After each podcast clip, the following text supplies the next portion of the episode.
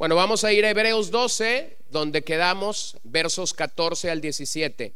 En los últimos versos de la semana anterior veníamos hablando acerca de la disciplina del Señor y cómo es que el Señor nos va a disciplinar. ¿Por qué nos va a disciplinar? ¿Se acuerdan? Porque nos ama y por qué más? Porque somos sus hijos. Entonces, el Señor nos va a disciplinar porque nos ama y porque está cuidando de nosotros como lo hace un padre. Los cuidados de Dios, específicamente en la epístola a los hebreos, se colocan para nosotros de una forma integral porque el Señor quiere que crezcamos como sus hijos, porque el Señor quiere que realmente usted y yo avancemos. Por lo tanto, somos convocados por esta epístola a responder en obediencia a no resistir la disciplina del Señor, sino a obedecerla en todo momento en nuestras vidas. Entonces, ¿cómo debemos ver la disciplina del Señor a nuestras vidas? Debemos de verla como una bendición. La disciplina del Señor es una bendición a nuestras, a nuestras vidas y por medio de ella el Señor nos está formando. Entonces, principalmente, habríamos de entender que la disciplina del Señor o los versos que leímos la semana pasada tienen que ver con una disciplina formativa. El Señor nos quiere formar como sus hijos, nos quiere ver crecer, quiere que usted parta del cero y día tras día pueda ir avanzando, pueda ir mejorando. Pero si esa disciplina no tiene el eco en nuestras vidas que debería tener, entonces el Señor usará disciplina correctiva en nuestras vidas.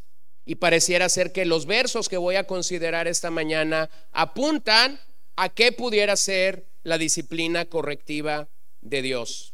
Entonces, la disciplina de Dios está orientada a producir santidad, a producir justicia entre nosotros, a fortalecernos para seguir adelante en nuestra carrera cristiana y a fortalecernos para entonces nosotros poder fortalecer las manos débiles de otros, los tobillos endebles de otros.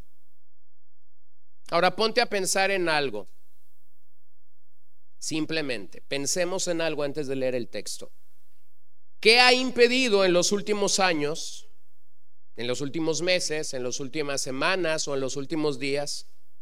¿Qué ha impedido que tú puedas crecer en paz o en la paz y la santidad en tu propia vida. Los versos que vamos a leer hacen un contraste claro y nos permiten distinguir la vida justa de la vida impía.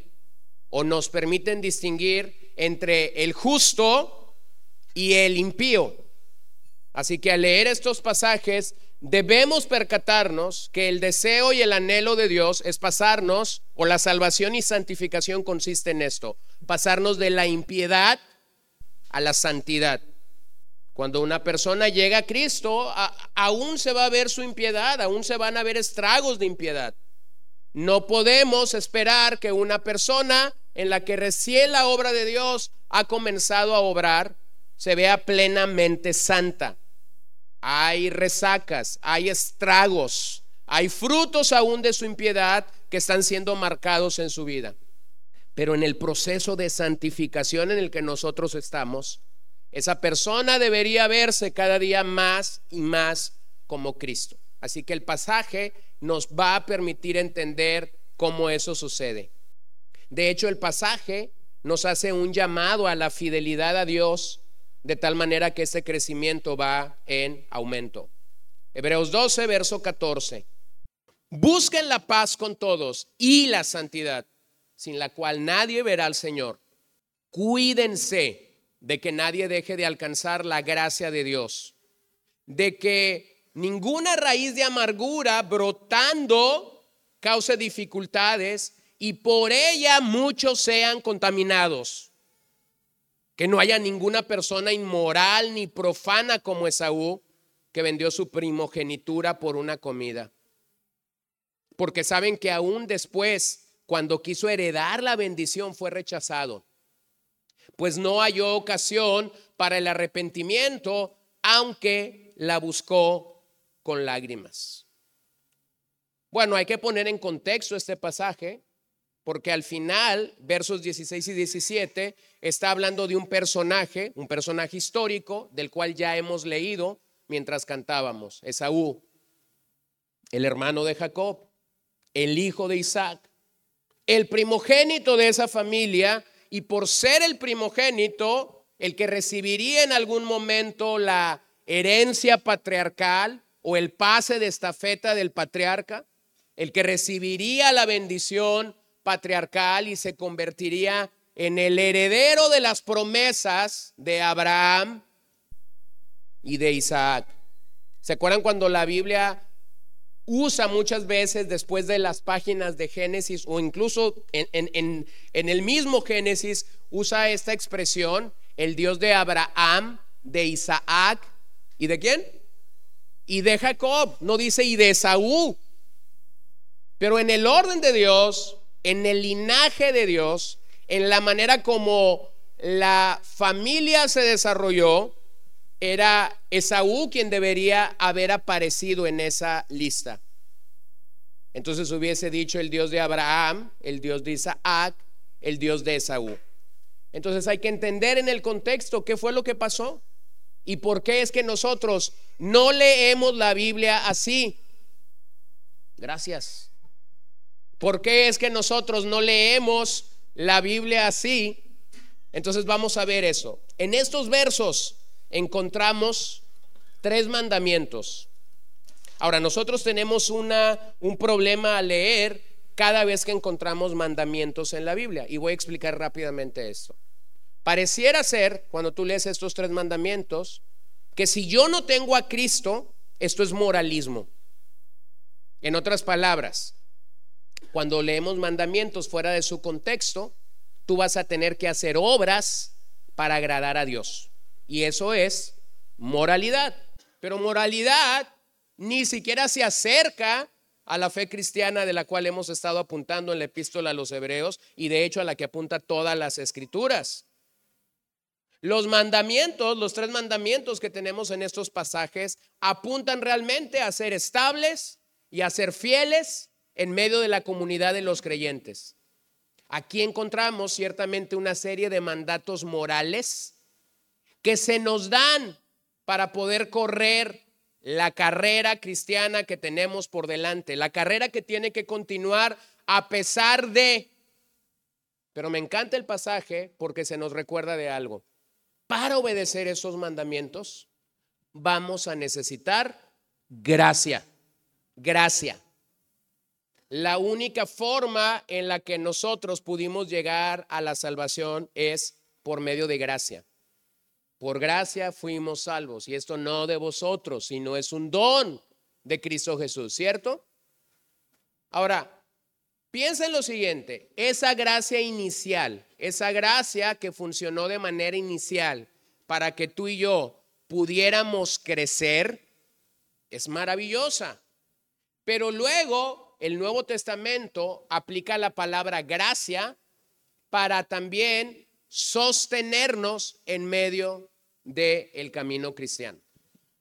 Y también, de hecho, el Nuevo Testamento usa la palabra gracia, en griego charis, para identificarnos cómo somos capacitados por Dios a través de dones espirituales para servir dentro del cuerpo de Cristo.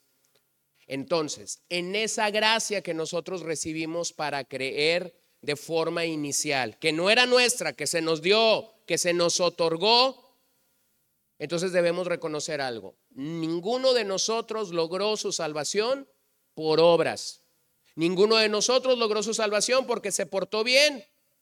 Sin embargo, no tenemos la capacidad de forma nata de obedecer al Señor sin gracia. Entonces vamos a revisar los tres mandamientos. Mandamiento número uno, y de hecho es una sola expresión en el original. Sé fiel en buscar la paz y la santidad. Capítulo 12, verso 14, se nos manda, se nos ordena como creyentes a que busquemos la paz y la santidad sin la cual nadie verá al Señor. Bueno, esa expresión sin la cual nadie verá al Señor es una expresión que conecta muy bien con el resto de todas las escrituras. Se nos requiere ser santos para poder ver al Señor. Mira cómo lo dijo Jesús en el famoso Sermón del Monte, Mateo 5, 8, 9. Bienaventurados los de limpio corazón, pues ellos verán a Dios. Santidad, limpio corazón. Bienaventurados los que procuran la paz, pues ellos serán llamados hijos de Dios. Paz. ¿A qué se nos manda en este pasaje? A buscar la paz y a buscar la santidad. Y pareciera ser que en la agenda de predicación de Jesús, ser un buscador de paz y ser un buscador de la santidad o de la limpieza de nuestro corazón tenía un orden prioritario. Recordemos que las bienaventuranzas comienzan allí en el 5.3 de Mateo. El sermón más extenso ah, en cuestión de temas que Jesús abordó. Entonces, ¿cómo entender este mandato? Bueno, hay que reconocer algo. La paz tiene que ver con las personas y la santidad hacia Dios. Este pasaje no está hablando de la paz que Dios trae a nuestra vida por causa de nuestro pecado. Esa paz de la que el pasaje está hablando no significa que tú tienes que buscar lo que Romanos 5.1 dice, justificados pues por la fe, tenemos paz para con Dios. No, no es ese tipo de paz no es la paz que Dios trae a nuestra vida por causa del pecado. Buscar la paz aquí tiene que ver con que tú y yo busquemos la paz con otras personas y luego la santidad hacia Dios. La santidad hacia Dios. Entonces, al igual que Jesús conecta las bienaventuranzas con el tema, el autor a los hebreos hace lo mismo en estos mandatos morales. Recuerden que en el 12.11 el autor está diciendo que se requiere de nosotros un fruto apacible de justicia. Y pareciera ser, por lo que aquí tenemos, que ese fruto en la vida del cristiano se expresa en dos palabras o en dos frases. Busca la paz con otros, busca la santidad con Dios. Ahora, observe esto, no dice que logremos la paz, dice que busquemos la paz. Buscar la paz entonces significa que debemos amar a nuestros hermanos a pesar de las diferencias, a pesar de las diferencias de gustos, a pesar de las diferencias de estilos, a pesar de las diferencias de comportamientos en ciertas situaciones, a pesar de las diferencias. La nueva versión internacional lo traduce esta búsqueda como hacer todo lo posible Haz todo lo posible para tener paz. Haz todo lo posible para ser santo delante de Dios. Entonces, esta búsqueda que debemos tener enlaza adecuadamente con lo que los primeros versos han dicho. Como creyentes somos llamados a correr la carrera que tenemos por, por delante de nosotros. Pero para que corras bien esa carrera, tienes que buscar paz con tus hermanos. Pareciera ser incluso que en el sentido original del pasaje lo que el autor está queriendo decir, ¿se acuerdan la semana pasada que hablábamos de caminos rectos? De que nuestros caminos deben de ser rectos para llegar a la meta. Pareciera ser que el autor está tratando de insinuar que esos caminos rectos se llaman paz y santidad. ¿Por dónde vamos a correr? Por los senderos de paz. ¿Por dónde más vamos a correr? Por los senderos de santidad. Mira lo que dice el Salmo 34, 14 apártate del mal y haz el bien. Busca la paz y síguela. Nuevamente, no dice lógrala, dice búscala. Búscala. Ahora quiero animarte a algo mientras examinas tu corazón y examino mi corazón esta mañana a la luz de la palabra. Esta paz no solo debe buscarse en tu círculo íntimo de amistades, relaciones o familia. Esta paz, de hecho, debe buscarse en el lugar donde Dios te colocó para crecer, la iglesia local. El contexto en el que el autor estaba escribiendo era una iglesia local. Así que le está diciendo, busca la paz al interior de la iglesia.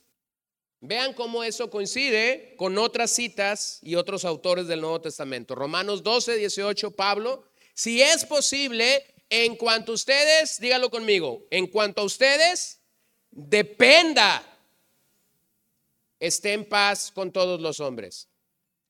Me paro ahí. En cuanto a ustedes dependa, estén en paz con todos los hombres. Nuevamente, el contexto de Pablo es la iglesia.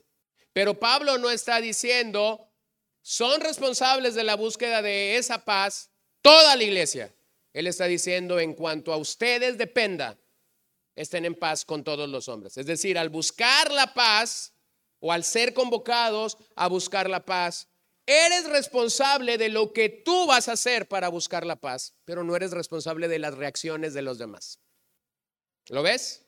¿Y cómo duele a un alma afligida? ¿Y cómo duele a una mente un tanto no bíblica entender que Dios me manda a buscar la paz a mí, pero yo no puedo transformar el alma y el espíritu de otra persona? Entonces, ¿qué me toca a mí de acuerdo al pensamiento paulino? A mí me toca buscar la paz. Es lo que yo debo hacer como cristiano, pero lo que no puedo hacer es transformar el corazón de otro. Lo que no puedo hacer es provocar arrepentimiento y lo vamos a ver más adelante en el caso de Saúl. Lo que no puedo hacer es meterme al corazón de otra persona para decir, sal de tu miseria espiritual y ten paz, porque no está en mí, porque no está en ti. Pero lo que sí está en ti es buscar la paz. Mismo libro, capítulo 14, 19. Así que procuremos lo que contribuye a la paz y a la edificación mutua. Procuremos, nuevamente, contexto iglesia local. Vean cómo el hermano Santiago lo dice, pero la sabiduría de lo alto es primeramente pura, después pacífica, amable, condescendiente, llena de misericordia y de buenos frutos, sin vacilación, sin hipocresía. Y la semilla cuyo fruto es la justicia se siembra en paz para, por aquellos que hacen la paz.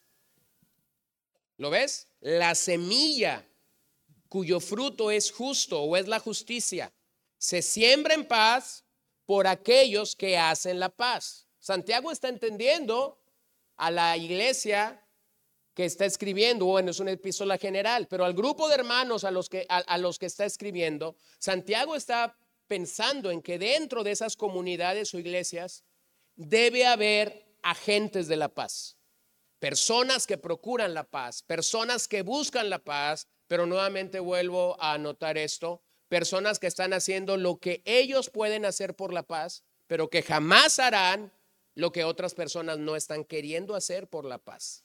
Entonces, lo que estos versos nos indican es, hermanos, somos responsables de nuestra búsqueda de paz, pero jamás eres responsable de la respuesta que tendrás. En mi vida como pastor he escuchado un par de veces esta expresión. Lo único que quería hacer es estar en paz con este hermano y pareciera ser que todo lo que hice no sirvió para nada. Sí, sí sirvió para algo, buscaste la paz, lo que tú no entiendes es lo segundo. Eres responsable de buscar tu paz, pero no eres responsable de la respuesta de un tercero o de un cuarto. Se necesita mucho calibre espiritual, mucho calibre espiritual, mucho discernimiento, mucha fe para que cuando un buscador o un hacedor de paz confronta a otra persona con su pecado, pudiera tener en una sola reunión la respuesta adecuada. Sin embargo, hermano, si tú has estado allí, quisiera traer paz a tu corazón. Tú hiciste lo que la Biblia te manda, pero tú no eres responsable de la respuesta de otro pecador. Tan solo eres responsable en tus pecados y en tus delitos de obedecer a Dios buscando la paz. Vean cómo Jesús nos lo modela, primera de Pedro 2:23. Y quien cuando lo ultrajaban no respondía ultrajando, o sea, no contestaba. Cuando padecía, no amenazaba, sino que se encomendaba a aquel que juzga con justicia. Entonces, ¿qué hace un hacedor de paz? Hace lo que Dios lo llamó a hacer. buscar la paz. Y si la respuesta que él está obteniendo no es la adecuada, tú tienes que venir a este pasaje y encontrar paz aquí. Sino que Jesús se encomendaba a aquel que juzga con justicia. A veces la gente que hace el bien pareciera ser que la vida se opone totalmente a ella. A veces la gente que está obedeciendo a Dios parece que las cosas no le están funcionando como le deberían de estar funcionando. No te preocupes. Tenemos una paradoja en la vida de Jesús. Jesús venía a bendecir a este mundo. Jesús venía a morir por los delitos de este mundo. Jesús venía a perdonarnos y en la idea romántica de la vida cristiana nosotros pudiéramos pensar o creer que a Jesús le debería ir muy bien en su paso por esta tierra. ¿Cómo le fue? Coloquialmente hablando, como en la feria. Le tocó de todo. Le tocó incredulidad, le tocó dureza de corazón, le tocó azotes, le tocó corona de espina, le tocó un juicio perverso, el juicio más mal hecho en toda la historia del mundo, fue protagonizado por Jesús. Le tocó la misma muerte en la cruz del Calvario. Le tocó ir a morir a una tumba que ni siquiera era de él. ¿Te has puesto a pensar en eso? Ni siquiera la tumba era de él pero encomendó a aquel que juzga con justicia su alma. Entonces el domingo, muy temprano por la mañana, Dios lo resucitó. Hermanos, si has buscado la paz y no te ha ido como esperabas que te fuera, entonces espera el día en el que Dios va a juzgar con justicia, con justicia. Es increíble que los creyentes podemos perder la vida en esto, en no tener paz peleando con quienes deberíamos buscar la paz y a la par siendo minados en nuestra carrera cristiana. Una persona que no busca la paz, una persona que está en enemistad con otra persona, será minada en su vida espiritual. Dejará de hacer aquello para, para lo cual Dios lo salvó. Dejará de servir en aquello para lo cual Dios te ha mandado servir. Dejarás de correr como Dios te ha mandado a correr. Pero no solamente dice busca la paz con los hombres, el pasaje también indica busca la santidad. Y la santidad en ese pasaje es pureza, pureza que tiene que ver con lo moral. Un tipo de pureza que te habla de la vida provista por Dios y que es guiada por la disciplina del Señor. Vuelvo al mismo punto. Esa santidad a la cual somos llamados es un tipo de pureza de vida que Dios solamente puede proveer para nosotros.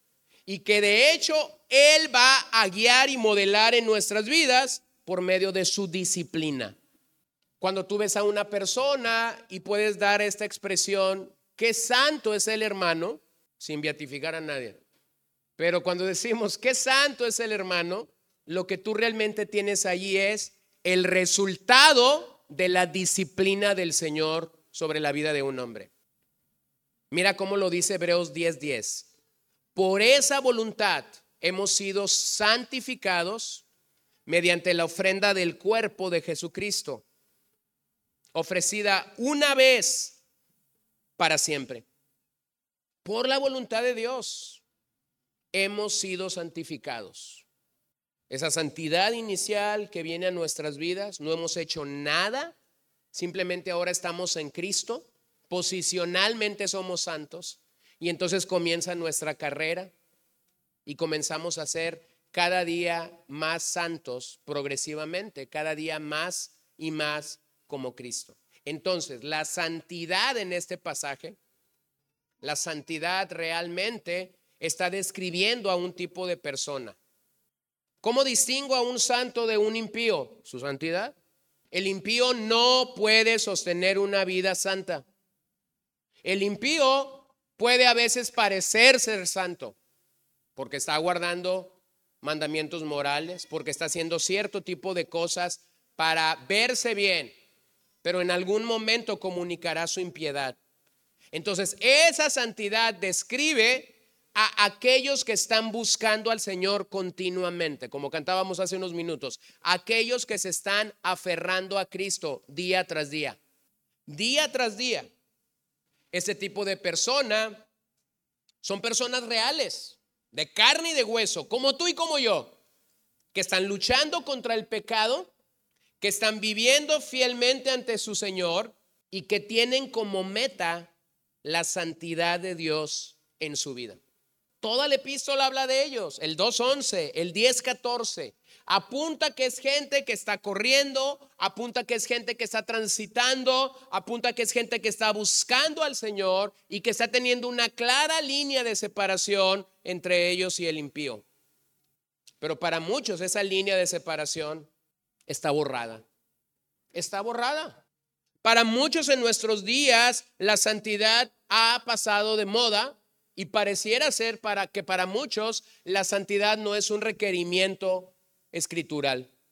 Pero cuando lees que debemos buscar la santidad, tiene sentido lo que unos versos atrás se nos dice.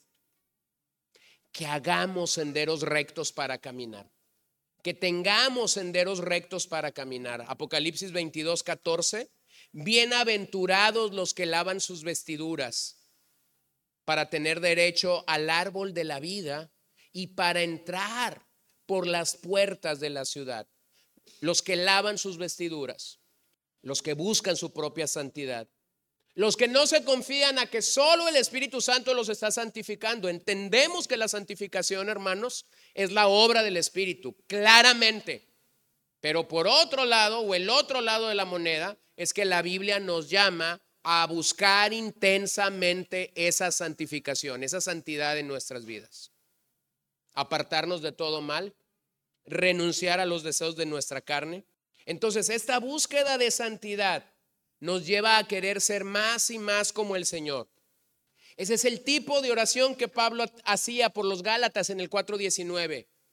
Cuando él dice, estoy dispuesto, si es necesario, a dar la vida, a dar la vida para que ustedes sean hechos conforme a la imagen de Jesús. Entonces, hermanos, preguntémonos, ¿estamos buscando la paz con otros hombres? ¿Estás buscando la santidad con Dios de manera adecuada? Segundo mandamiento, sé fiel en animar a los demás. Primero, sé fiel en buscar la paz y la santidad. Segundo, sé fiel en animar a los demás. El verso 15 nos apunta a esto. Cuídense de que nadie deje de alcanzar la gracia de Dios, de que ninguna raíz de amargura brotando cause dificultades y por ella muchos sean contaminados. Entonces, lo segundo que se nos manda en este pasaje es ser fiel en animar a los demás. La palabra original que se usa ahí es episcopeo, y habla de supervisión. Se nos manda a supervisar la vida los unos de los otros. En otras palabras, se nos convoca en el contexto de la iglesia local a cuidarnos mutuamente. Cuidarnos mutuamente. ¿Con qué propósito los cristianos deberíamos de cuidarnos mutuamente? Para que ninguno abandone la carrera en Cristo. Pero nuevamente, se requiere mucha sinceridad. ¿Sí o no? Porque si tú eres de los cristianos que pregunta, hermano, ¿qué está pasando contigo? Qué bueno. Pero si tú eres de los cristianos que dices, nada, todo está bien, estoy bendecido, estoy floreciendo en el Señor, y tu respuesta es hipócrita, entonces la iglesia no puede hacer mucho por ti. Se requiere sinceridad para supervisarnos mutuamente. ¿Se acuerdan del 10, 24 y 25? Ninguno deje de congregarse, como algunos lo tienen por costumbre. Bueno, en el contexto de esta, de esta carta hay una evidencia clara cuando una persona está comenzando a abandonar la carrera en Cristo. Cuando una persona está comenzando a abandonar la carrera en Cristo, hay un síntoma que se asomará y ese síntoma es abandonar la asistencia a una iglesia local. Y puede ser esta iglesia local o puede ser cualquier otra iglesia local. Entonces, cuando una iglesia, cuando una persona está abandonando literalmente su supervisarse mutuamente, como aquí dice el pasaje, está mandando una señal. Nos está mandando una señal a todos. Algunos de ustedes me han preguntado en algunas ocasiones, no digo que esa mañana o que ayer, pero en algunas ocasiones me han, me han hecho esta pregunta, oye, el hermano fulano de tal, aquel que se sentaba allá, aquel que venía y que no sé qué. Y siempre la respuesta es la misma, háblale. ¿Por qué? Porque se nos manda a supervisar mutuamente. Ese supervisar aquí no es la chamba o la tarea única del pastor, es la tarea de la congregación. Y siempre hay historias, hermanos. Siempre hay historias cuando buscas supervisar mutuamente a otro creyente simplemente porque estás preocupado por su vida espiritual. Hebreos 4.1. Por tanto, temamos, temamos. No sea que permaneciendo aún la promesa de entrar en su reposo, alguno de ustedes perezca no haberlo alcanzado parezca, perdón, no haberlo alcanzado. ¿Cuál es el escenario del capítulo 3 y 4? El desierto, el camino de Israel en el desierto. Muchos no entraron a la tierra prometida. Entonces hay una contradicción cuando una persona, a la luz de Hebreos y a la luz de otras muchas cartas, pero estamos en Hebreos, hay una contradicción cuando una persona que se llama cristiana está diciendo, yo amo a Cristo, yo sigo a Cristo, yo leo la Biblia, yo oro y yo posteo todos los días en WhatsApp, en Facebook, en Twitter y en todas las redes sociales que hay y las que habrán en el futuro, versos de la palabra de Dios, pero no me congrego. Mm. Hebreos. Posiblemente ahora no eres un apóstata, pero vas corriendo a ser un apóstata. Estás en caída libre. Y eso es lo que dice el autor de Hebreos, precisamente. ¿Cómo llegamos allí? Llegamos ahí por no prestar atención a tres acciones claras que este pasaje dice. Entonces vamos a revisarlas. Número uno, cuídate de no dejar de recibir la gracia de Dios. Cuídate, cuídate tú mismo de no dejar de recibir la gracia de Dios. Pero en el sentido del pasaje se nos dice, supervísense. Entonces, Cuida a otros de que no están recibiendo la gracia de Dios. ¿Cuál gracia? Hay que hacernos la pregunta. Porque si este pasaje lo leo fuera de contexto, entonces yo pensaría que estamos hablando de esa gracia que se nos da para la salvación. Y no es así en el contexto del epístola y de este capítulo. La palabra gracia de Dios en este pasaje no significa la gracia que te lleva a la salvación. Lo que esta gracia significa es la gracia que requerimos para la vida cristiana en acción. La gracia que tú y yo requerimos para correr la carrera cristiana. La gracia que tú y yo requerimos para sostenernos en medio de la aflicción. La gracia que necesitamos para estar bien en medio de la enfermedad. La gracia que necesitamos para poder obedecer a Dios aun cuando las cosas son difíciles. ¿Cómo recibimos esa gracia? ¿Cómo recibimos la gracia de Dios para fortalecer nuestro caminar cristiano? Hay dos formas que el Nuevo Testamento indica en la que recibimos esa gracia. Dos cosas. Entonces vamos a revisarlas. La predicación de la palabra. Dios usa la predicación de la palabra para darnos este tipo de gracia, para animarnos, para exhortarnos, para alentarnos, para confrontar con nuestro pecado para que sigamos corriendo. Y segundo, nuestras disciplinas espirituales. Lees la Biblia, oras la Biblia, cantas la Biblia, estás compartiendo el Evangelio, estás meditando en la palabra, todos los medios de gracia que Dios nos ha dado para crecer. Entonces, cuídate de no, de dejar de recibir la gracia de Dios. ¿Cómo me cuido? Escuchando la palabra adecuadamente, y fortaleciendo cada día mis disciplinas espirituales. Entonces, tú vas a hablarle a un hermano que posiblemente ha abandonado la asistencia regular a la iglesia.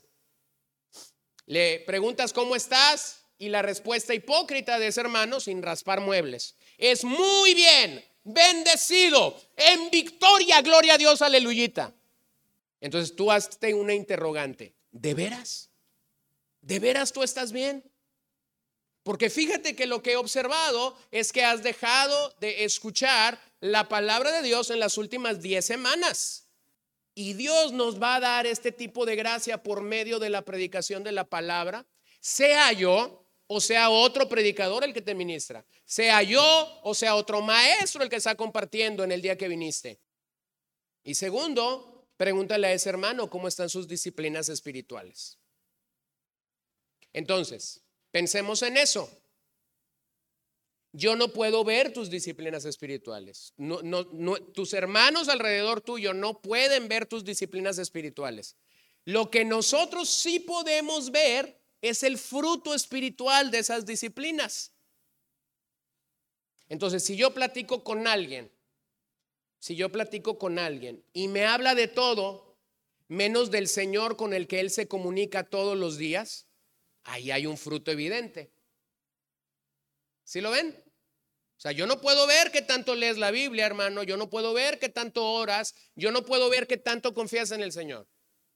Pero si de repente nos tomamos un café y hablamos de béisbol, hablamos de tu trabajo, hablamos de, de, de básquetbol, de fútbol americano, bueno, fútbol americano no lo entiendo, pero hablamos de ese tipo de cosas que cualquier persona puede hablar y nunca de tu boca sale el nombre Dios. Hay un fruto que es evidente en ti. Hay un fruto que es evidente y, y los frutos sí los vemos. Pero hay algo que en la posición que tengo sí puedo ver. Lo que sí puedo ver es cuando alguien abiertamente está rechazando la exhortación o la instrucción de la palabra de Dios. Entonces déjame hacer dos comentarios. Me encantó. Estábamos en una reunión, en esa reunión que comenté al principio, y por azares del, del destino, llegó el presidente municipal del fuerte a esta reunión. No lo estaban esperando, pero era una reunión con 500 personas, teníamos todos los hoteles del fuerte lleno, así que eso impulsó en, dos días la economía del pueblo. Él llegó y posiblemente él estaba listo para darnos un discurso, pero cuando el organizador subió para orar por él, entonces el presidente municipal embarcado en, en su posición de presidente municipal, se distrajo y comenzó a platicar con el que tenía ahí a su lado. Y entonces el organizador le dice, presidente, présteme atención, le voy a leer la palabra, lo que la palabra de Dios dice. Yo dije, wow. Y entonces cuando dijo, vamos a orar por usted, me sorprendió su oración. No oró por gracia para gobernar, no oró porque le fuera bien al municipio, no oró por más economía, por más trabajo, ni por ninguna vanidad de esas. Oró por lo que Timoteo dice que debes de orar por un gobernante. Sálvalo, Señor. Como decimos en México, ¿qué pantalones? ¿O qué tamaños? Para no darle cuerda bueno, yo he estado en muchas reuniones donde se ha orado por gobernadores, presidentes municipales, diputados locales, achichincles, adjuntos y demás. Y esta es la primera vez que yo escucho que se le lea un nombre la Biblia y que cuando se le va a leer la Biblia se le dice, présteme atención. Y después se ora por él como la Biblia dice que se debe de orar por un gobernante. Présteme atención. Le voy a leer la Biblia, presidente. Entonces eso me puso a pensar en lo que hacemos los predicadores cada semana. Subimos a un estrado, detrás de un púlpito, detrás de una mesa, y abrimos la Biblia, y ni siquiera es que los oyentes deberían prestar atención al predicador, deberíamos prestar atención a Dios. Entonces, ten cuidado cuando vienes a la iglesia y no estás prestando atención al mensaje de Dios porque la gracia de Dios se te pudiera ser retirada. Esto es lo que dice el pasaje. Lo voy a volver a decir más bajito, más tranquilito. Cuando yo vengo a la iglesia, me siento en una silla y hago como que estoy, pero no estoy, entonces tú no estás oyendo una de las fuentes que Dios tiene para tu vida para darte gracia ese día. Y si tú haces eso un domingo, lo vuelves a hacer un segundo domingo, lo vuelves a hacer entre jueves, lo vuelves a hacer otro segundo domingo, otro cuarto domingo, pasan las semanas, pasan los meses y pasan los años, no te sorprendas que un día tú ores al Señor y digas, dame de tu gracia para esta prueba y la gracia de Dios no venga. Porque tú has estado rechazando la manera en que Dios ha venido dando gracia a tu vida. Tengo dos historias que contar al respecto. Hace muchos años, en un lugar muy, muy cercano, había un hombre que venía a esta congregación y todos los domingos, después de que yo me bajaba a predicar, me daba mi caricatura del domingo. Él venía a dibujarme predicando, era un buen dibujante, dibujaba muy bien, pero lo que él venía no era escuchar el mensaje del Señor. Lo que él venía a hacer era hacer una caricatura del predicador. Y él sentía que cuando me daba esa caricatura, ponía ahí arriba el tema del mensaje o algo, él sentía que eso me halagaba, hermano, eso no me halagaba claramente. Bueno, un primer ejemplo, no está en Cristo ahora, porque nadie se ha salvado por hacer caricaturas. La gente se salva por escuchar el mensaje de la palabra de Dios. Un segundo caso de esto es cuando alguien viene y en vez de estar atento a la palabra de Dios, hace como que está en el mensaje, pero adentro de su Biblia trae un libro o trae el periódico y en vez de escuchar el mensaje, él lee un libro o lee el periódico mientras el predicador está predicando. Tampoco está en Cristo. Entonces, cuando tú tienes estas evidencias de gente que aparentemente está escuchando el mensaje, pero no está recibiendo la gracia de Dios a su vida por medio del mensaje, di que te lo dijo un loco, Di que te lo dijo un loco. Di que te lo dijo un desquiciado. Pero si esa persona no se arregla con la gracia de Dios, es cuestión de tiempo. Entonces, la intencionalidad de la disciplina del Señor es que tú y yo crezcamos a su imagen. Pero el pasaje nos advierte en contra de dejar de alcanzar la gracia de Dios en nuestras vidas. Mira, mientras nosotros fallamos este tipo de gracia que Dios da, nunca falla, nunca falla. Él nos provee de todo lo necesario para seguir adelante en nuestro caminar y por eso debemos depender, depender de, su de su gracia diariamente. Vean lo que dice el verso 28. Por lo cual, puesto que recibimos un reino que es inconmovible, demostremos gratitud mediante la cual ofrezcamos a Dios un servicio aceptable con temor y con reverencia. ¿Con qué? con temor y reverencia. Así debemos recibir los medios de gracia, con temor y reverencia. Esta es palabra de Dios para mi vida. Esto es aliento de Dios para mi vida. Oro porque Dios me, me, me, bendice a través de la oración. Leo la Biblia porque Dios me bendice a través de la lectura. El pasaje nos dice que Saúl no encontró la gracia de Dios. Y no encontró la gracia de Dios porque no creyó en el control total de Dios sobre su vida. Entonces, debemos velar por nuestras almas en este sentido y debemos velar por las almas de otros. Número dos, lo segundo que dice el pasaje que debemos cuidar aquí es, cuídense que no brote ninguna raíz de amargura. ¿Cómo llegamos a tener raíces de amargura en nuestras vidas? Bueno, permíteme definir para ti amargura Amargura es el resultado de no recibir a tiempo la gracia de Dios. Amargura es el resultado de no recibir a tiempo la gracia de Dios. Estas raíces de amargura realmente demuestran que no estamos plantados, que no estamos arraigados y que no estamos anclados en Cristo. Y a partir de estos versos voy a, voy a tener que comenzar a cerrar toda la epístola, comenzar a, regresarlos al principio. El reto del autor es que estemos anclados en Cristo. Entonces la amargura es el resultado de no recibir a tiempo la gracia de Dios. Ahora, póngase a pensar allí. Dios quiere dar su gracia, pero yo puedo estar rechazando permanentemente la gracia que Dios ha estado otorgando a mi vida. Lo cual va a demostrar que no estamos plantados, que no estamos arraigados, y que no estamos anclados en nuestra confesión. Estas personas que llegan a la amargura no se están aferrando a la confesión de Jesucristo en sus vidas. Estas personas que llegan a la amargura no están viendo cómo funciona la intercesión de Cristo. Estas personas llegarán a culpar a otros de su condición espiritual. Llegarán a responsabilizar a otros de cómo se sienten espiritualmente hablando. Lo que estas personas no se dan cuenta es que Dios tiene todo en control y Dios pudiera permitir que tu vida sea como un vaso en el cual otros llegan y simplemente lo están agitando. Y esta es una forma de disciplina de Dios. Tu vida está siendo agitada por otra persona. Tu vida está siendo, tu vaso está siendo eh, mezclada, agitada por otra persona a la cual tú no le has dado el permiso de hacerlo.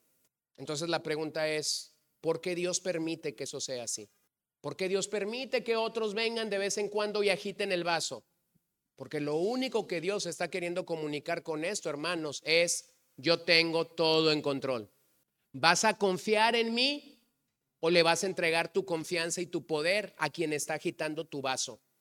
Entonces, si tú te tuvieras que llevar un eslogan o una frase esta mañana a tu casa, llévate esta. El problema no son las personas.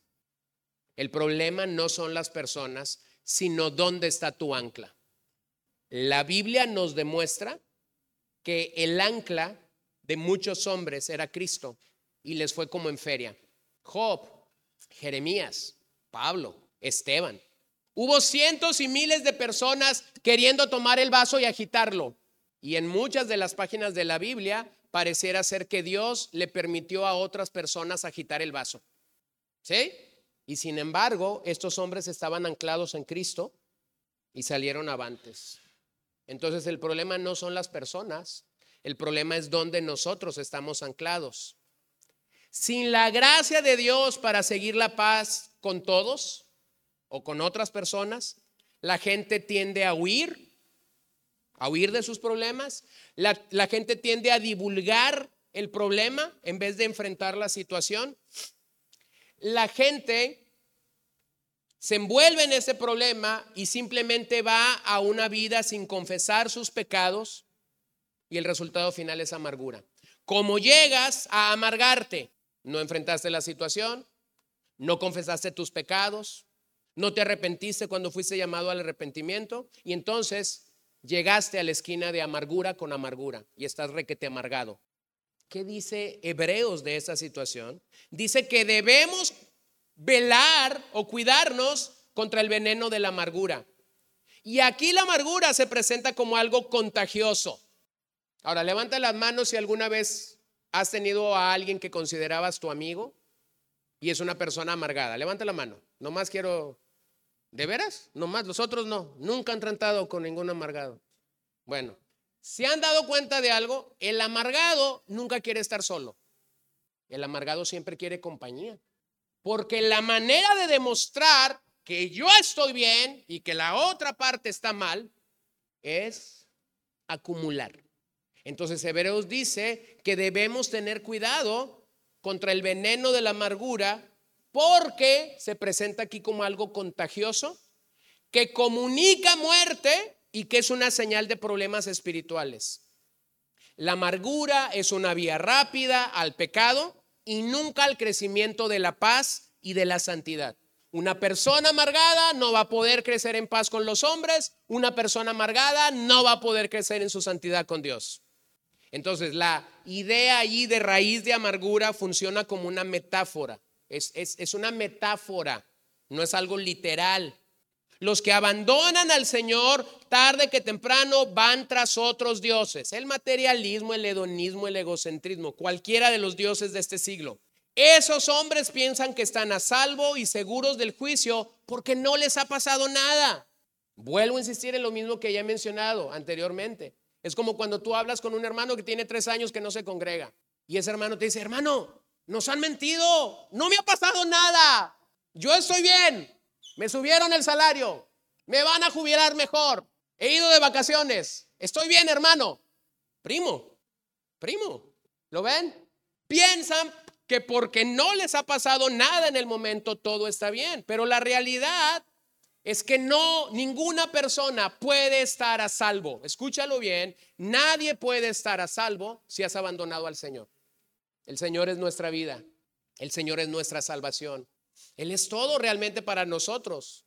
Entonces no puedes decir si lo has abandonado que todo está bien. Entonces el autor recoge o trae o expone nuevamente lo que Deuteronomio 29, versos 18 y 19 dice. no sea que haya entre ustedes hombre o mujer, familia o tribu, cuyo corazón se aleje hoy del Señor nuestro Dios para ir y servir a los dioses de aquellas naciones. No sea que haya entre ustedes una raíz que produzca fruto venenoso y ajenjo. Y sucederá que cuando él oiga las palabras de esta maldición se envanecerá diciendo, tendré paz, aunque ande en la terquedad de mi corazón. Ahí está, a fin de destruir la tierra regada junto con la seca. Entonces, en la ley, en los días de Moisés, Moisés está identificando el, problema de la amargura, el problema de esas raíces trayendo veneno y ajenjo. Entonces el autor a los hebreos hace un claro llamado a estar en vela frente a la apostasía, a cuidarnos de no llegar allí. Cuando la amargura encuentra un nido en el corazón, echa raíces con el paso del tiempo. Por lo tanto, hermano, debemos de tener la amargura. ¿Por qué deberíamos de tener la amargura? Para que esa amargura no eche a perder a otros. Por eso dije, el amargado nunca quiere estar solo, quiere tener colaboradores, quiere tener secretarías, nunca quiere estar solo, acumulará, trabajará, se esforzará con ímpetu para no estar solo. El texto parece indicar que en esa congregación específicamente había una persona que era fuente de amargura, que se estaba convirtiendo en una influencia corrupta, sembrando la duda y sembrando la deslealtad. Contaminación en el Antiguo Testamento apunta a algo ceremonial, pero en el contexto de la carta apunta a impureza moral. ¿Y quiénes son los que se entregan a impureza ah, y terminan estando fuera del pacto? Los apóstatas. Entonces la amargura describe realmente a una persona impía, no regenerada, no santificada, que no ha nacido de nuevo realmente. Y este tipo de persona puede llegar a causar muchos problemas y contaminar a muchos. Es como una mala raíz o es como maleza en un bello jardín. Tarde que temprano destruirá. ¿Qué haces con él? Confronta su pecado, lo llamas al arrepentimiento, pero si no responde adecuadamente a ello, entonces tienes que ejercer disciplina eclesial. Y si no responde claramente a disciplina eclesial, entonces tienes que expulsarlo de la congregación. Ay, pero qué difícil es eso. Pues sí, pero es lo que dice Mateo. ¿No? Se puso duro el asunto. Vean lo que dice Pablo. Se ha quitado de ustedes, se ha quitada de ustedes toda amargura, enojo, ira, gritos, insultos, así como toda malicia o Santiago 3:14, pero si tienen celos amargos y ambición personal en su corazón, no sean arrogantes y mientan así contra la verdad. Entonces, ¿cómo llegas a raíz de amargura? ¿No confesaste tu pecado? ¿No te arrepentiste a tiempo de tu pecado, de tu maldad? Voy a usar una metáfora aquí. ¿Alguna vez has visto a un gatito defecar? Después de que defeca, ¿qué hace? Le echa tierrita, ¿no? Y así es como muchos cristianos tratan su pecado. Una vez que han hecho lo que han hecho, simplemente le echan tierrita para que nadie lo vea. Pero ese pecado tarde que temprano va a apestar. Y si tú no confiesas tu pecado a tiempo, puede ser que la gracia a la cual el pasaje nos está apuntando no te sea otorgada. Porque tuviste tiempo para arrepentirte, porque tuviste tiempo para responder a las exhortaciones de Dios y no quisiste, no quisiste hacerlo. Hermanos, la amargura es un traje que se nos ve mal a los creyentes, es un saco que se nos ve mal a los creyentes. Número tres, cuídense de inmoralidad e impiedad. Inmoralidad se traduce aquí literalmente como un fornicador y ser profano o impío, como lo traducen otras versiones, es lo opuesto a ser santo. Entonces tenemos que cuidarnos de la fornicación, de la inmoralidad y a la vez de la impiedad. El problema con esto es que nuestra sociedad minimiza el pecado sexual. ¿Te has dado cuenta de eso? Nuestra sociedad minimiza el pecado sexual, pero la Biblia lo maximiza.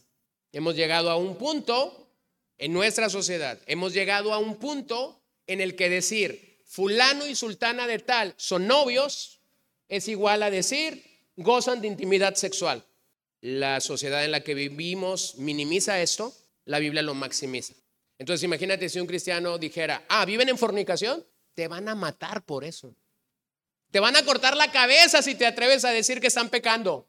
Porque la sociedad en la que vivimos minimiza el pecado sexual y la Biblia lo maximiza. Mira cómo lo dice Pablo en 1 Corintios 6. Huyan de la fornicación. Todos los demás pecados que un hombre comete están fuera, de, están fuera del cuerpo. Pero el fornicario peca contra su propio cuerpo. ¿O no saben que su cuerpo es el templo del Espíritu Santo que está en ustedes, el cual tienen de Dios, y que ustedes no se pertenecen a sí mismos? Porque han sido comprados por un precio. Por tanto, glorifiquen a Dios en su cuerpo y en su espíritu, los cuales son de Dios. Entonces, ¿qué se nos manda hacer aquí? Cuidarnos. Cuidarnos del ambiente en el que vivimos, un ambiente hipersexualizado, hiperimpío, ese es el mundo en el que nosotros vivimos. Pero no se asusten, no distaba mucho de lo que el imperio romano tenía como la normalidad. No distaba mucho. Oh, cuando pensamos, las cosas ahora están peores que nunca. Lee un poco de la historia romana, lee un poco del comportamiento que los romanos tenían y te darás cuenta que la Biblia es un libro realmente actual. Entonces, ¿cómo estás cuidando el tema de tu inmoralidad? ¿Cómo estás cuidando el tema de tu impiedad? ¿Y cómo estás velando por otros? ¿Cómo lo estás haciendo? ¿Qué candados vas a poner si eres un padre? ¿Qué candados vas a poner al aparato que tu hijo trae? Porque no te vayas a quejar el día de mañana que su comportamiento es inmoral cuando tú le diste el arma a una pequeña edad. ¿Qué candado estás poniendo para tener control de lo que él está utilizando? Cuídate de inmoralidad, cuídate de impiedad. Entonces, posiblemente la conexión que el pasaje tiene con Esaú como inmoral está vinculado a lo que Génesis 26, 34 nos dice, que, que Esaú se casó con mujeres hititas, es decir, con mujeres que no eran parte del pueblo de Dios. Y por esa razón el pasaje comienza a conectar al final con Esaú, como un hombre que fue impío, no buscó agradar al Dios, a Dios, e inmoral, porque fue y buscó en medio de una comunidad que no era la comunidad de Dios para su matrimonio. Y número tres, simplemente terminemos viendo el ejemplo de Esaú. Sé fiel al evitar el ejemplo de Esaú. Hebreos 11 nos llama a ser fieles al Señor, imitando o siguiendo las pisadas de esos grandes héroes de la fe. Pero lo que Esaú nos revela es cómo se ve un infiel, cómo se ve una persona que no quiere seguir al Señor. Esta es la forma como se ve. Verso 17. Porque saben que aún después cuando quiso heredar la bendición fue rechazado, pues no halló ocasión para el arrepentimiento, aunque lo buscó con lágrimas. Esa es la descripción del verso 16. Es profano, es injusto, es una fuente de amargura. Y el mandato que tenemos aquí es que debemos de cuidar que no haya personas así entre nosotros. O sea, ¿por qué debemos de cuidarnos de Saúl? Porque lo que el autor está queriendo que, la congregación entienda es que si hay alguien que se parece a Esaú, el tal tiene que ser confrontado. ¿Qué nos dice el pasaje? Esaú falló al no echar mano de la gracia de Dios. En lugar de ello, Esaú vivió para el mundo, claramente no para Dios. La impiedad de Esaú, la impiedad de Esaú se muestra en el desprecio que él tuvo por la posición que Dios le otorgó. Esaú fue el primogénito de Isaac. Esa por sí sola, por sí solo, el ser primogénito era una posición de bendición. Sin embargo, Esaú la rechazó cuando tuvo hambre y la vendió a su hermano por un plato de comida. Es decir, sus apetitos carnales, vean que no eran apetitos de índole sexual, eran apetitos carnales Tenía hambre, como tú y yo tenemos hambre ahora. Entonces sus apetitos carnales lo llevaron a despreciar lo que Dios de manera natural ya le había otorgado, ser el primogénito de Isaac, lo cual representaba que sería el heredero directo de Isaac. El primogénito gozaba de un derecho especial por su posición, así que él despreció su lugar en la línea de las promesas del pacto. O sea, ser primogénito no era algo que solo gozaba como por tener una propiedad. Ser primogénito iba mucho más allá. Entonces, siempre que leemos esa historia y que comenzamos a pensar en la historia de Saúl y de Jacob, ¿quién es el malo? Tú lees la, historia, acabamos de pasar por ahí. Terminas la historia y, tú tienes una idea. Jacob es el malo, el tramposo, al que la mamá lo ayudó. Y entonces comienzas a sacar lecciones moralistas, ¿no? No hay que ser mentiroso. Señoras, no, sean, no tengan favoritismo. Y comienzas a sacar tu, tu, tu lista de moralismo. Detente un momento. Dios no le quitó la bendición a Esaú. Él la vendió. Él vendió su primogenitura. Y su primogenitura tenía ciertos aditamentos. Y posiblemente el principal aditamento de la primogenitura era que un día cuando el padre muriera, extendería su mano derecha y lo bendeciría. Entonces Dios no le quitó la bendición a Esaú, él mismo la comercializó. Él fue irreverente delante de Dios al vender su primogenitura por una sola comida. Él profanó el nombre de Dios. Posiblemente hay una conexión aquí entre la inmoralidad sexual, por un lado casándose con mujeres hititas, y la irreverencia que él tuvo como acto de su infidelidad a Dios. Y no tengo tiempo, pero segunda de Pedro y la epístola de Judas son ricas en describir esta situación. Los apóstatas son hombres irreverentes delante de Dios e inmorales. Entonces Esaú muy bien, muy bien perfila lo que un apóstata es en el Nuevo Testamento. Él se dejó dominar por sus apetitos carnales, no tuvo en alta estima lo que Dios había puesto en sus manos. Entonces Esaú fracasó, hermanos, Esaú fracasó cuando quiso cambiar la opinión de su padre, cuando quiso llegar a Isaac y convencerlo de que también a él lo bendijera. Isaac le dijo, ya bendije a tu hermano y no puedo bendecir a otro. Aparte de Judas en el Nuevo Testamento, Esaí se convierte en el personaje más ruin de toda la Biblia. Ambos tuvieron gran luz del Señor, ambos tuvieron gran oportunidad del Señor, pero ambos la despreciaron. Entonces, ¿qué te describe Esaú? Esaú te describe una vida de infidelidad al Señor, una vida que no debemos imitar, una vida a la cual no debemos de seguir. Coster dice de este pasaje, Esaú renunció a la promesa para aliviar su malestar físico. Los oyentes podrían considerar la posibilidad de renunciar a la promesa para aliviar su malestar social. ¿Ven la tentación? ¿Ven la conexión? Por un lado, Esaú quiso aliviar su malestar físico hambre y estuvo dispuesto a vender su primogenitura.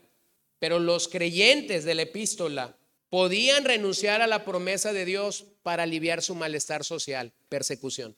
Estaban siendo perseguidos. Así que tenemos un claro llamado a nosotros como lectores contemporáneos de lo que es el llamamiento celestial.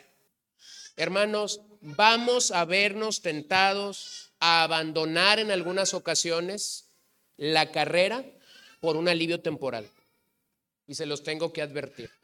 En algún momento de nuestras vidas pudiéramos decir, me fuera mejor si yo hiciera esto, estaría más tranquilo si yo hiciera lo otro, pero tan solo estás queriendo buscar un alivio temporal. Regresar al sistema levítico sería identificarse con Esaú en el contexto de la carta, pero abandonar el Evangelio para ti y para mí es realmente dejar lo más precioso que te puede suceder, lo más bello que te puede suceder. ¿Cuál fue el problema de Saúl? Y creo que esta es la parte más dolorosa del mensaje. Así que préstame tu atención. Esaú nunca se puso de acuerdo con Dios acerca de cuál era su pecado.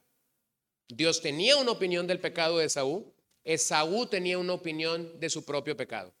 Es como cuando tú hablas con alguien y esa persona te dice, no, mira, es que yo creo así. Tú lo interpretas así, pero yo creo así. Esa es la misma situación en la que Esaú estaba frente a Dios. Nunca se puso de acuerdo con Dios, por lo que no se percató de la gran necesidad que tenía de Dios. Y lo mismo puede pasarte a ti y a mí.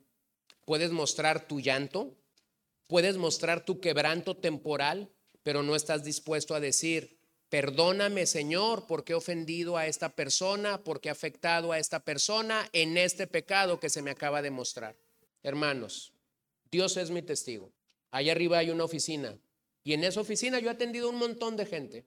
Y no lo digo por nadie que esté aquí, porque posiblemente nunca has estado allí. Yo he visto gente llorar, quebrantarse, salir y decirme, gracias, lo voy a hacer. y seguir viviendo mediocre año y seguir viviendo mediocremente por los próximos 15 o 20 años de su vida. A casi 30 años de servir al Señor, las lágrimas no me dicen mucho. ¿Lo entienden? Las lágrimas no me dicen mucho. Que una persona llore no me dice mucho. Pero que una persona, al ser confrontada por su pecado, salga y cambie, eso lo dice todo. Yo he aconsejado a parejas no cristianas en tremendos problemas de matrimonio que han estado aquí, han llorado, se han pedido perdón, he orado por ellos y a la vuelta de dos semanas, quien me los mandó me está notificando que se están divorciando. Y tú dices, pero lloraron, que era se acabaron los Kleenex. Las lágrimas no comunican mucho. Entonces, Esaú se lamentó, sí, pero jamás se arrepintió. Jamás se arrepintió. Entonces, necesito preguntarle algo al texto. ¿Por qué lloró? ¿Por qué lloró? Fue su pérdida lo que lloró.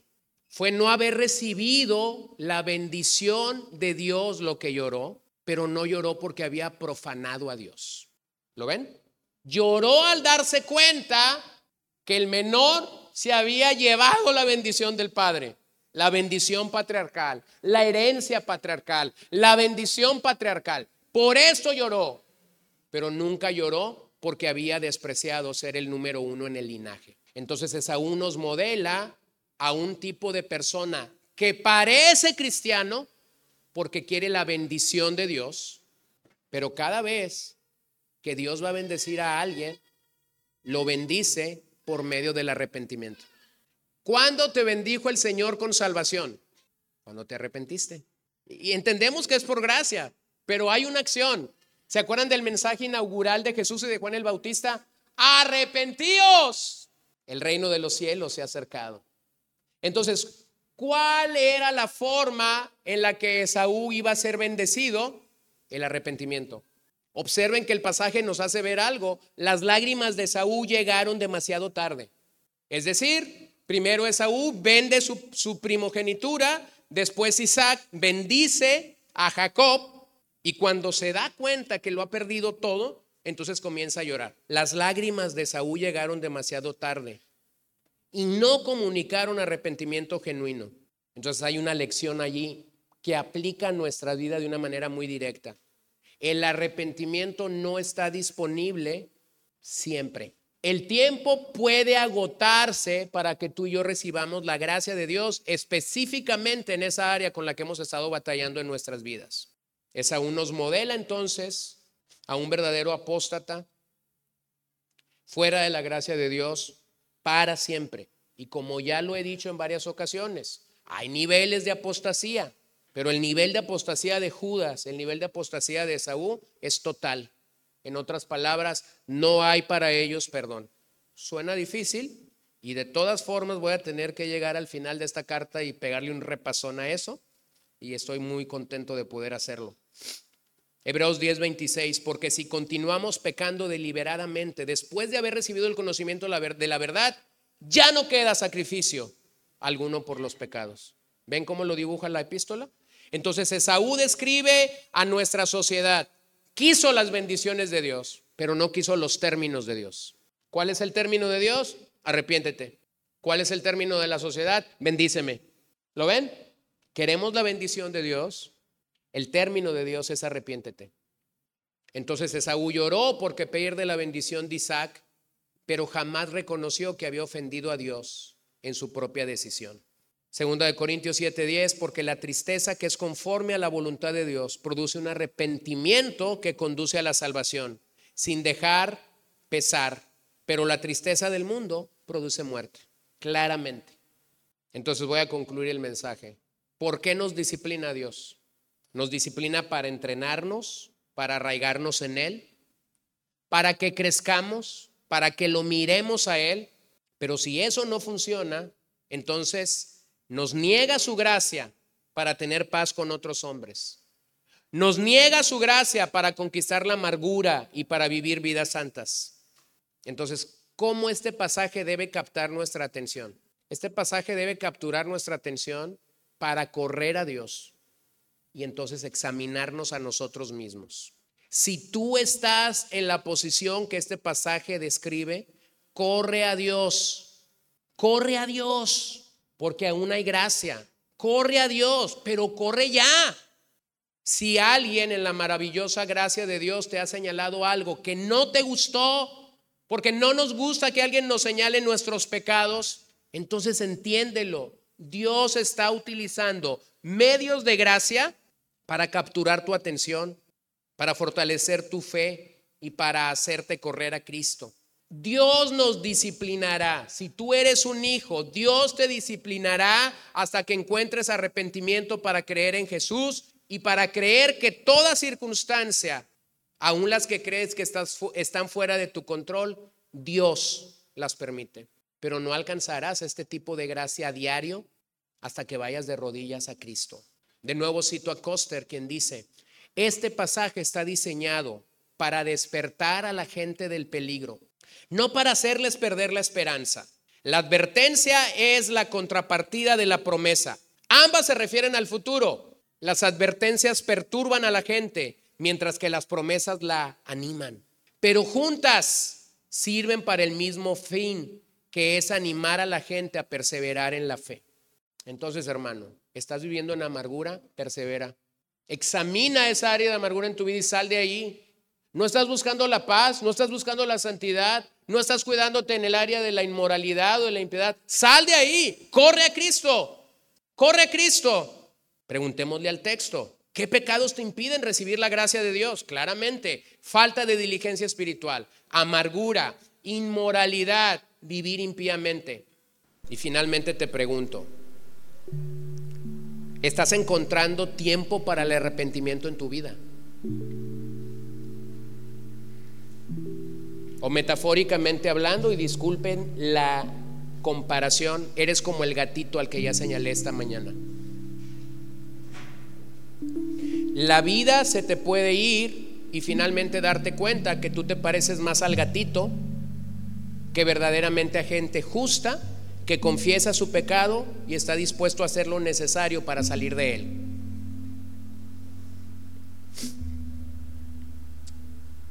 Permíteme terminar con las palabras de George Guthrie en su comentario. El dolor emocional y el temor causado por el espectro de la apostasía en esta antigua iglesia nos debería inducir a hacer una pausa para la reflexión. Entonces, él lo hace en forma de preguntas. ¿Cómo reaccionamos a la apostasía de los que están en nuestras iglesias? ¿Hay una intensa pena y temor ante este problema? Si no lo hay, ¿por qué? ¿Qué hay allí en nuestra composición teológica o cultural que nos lleva a aceptar la apostasía como algo de mínima importancia? Si usted está luchando personalmente con seguir el ejemplo de Saúl, tratando la herencia prometida por Dios como si fuera algo sin penas ni consecuencias, ¿se ha detenido a considerar el impacto de esta decisión sobre los que lo rodean?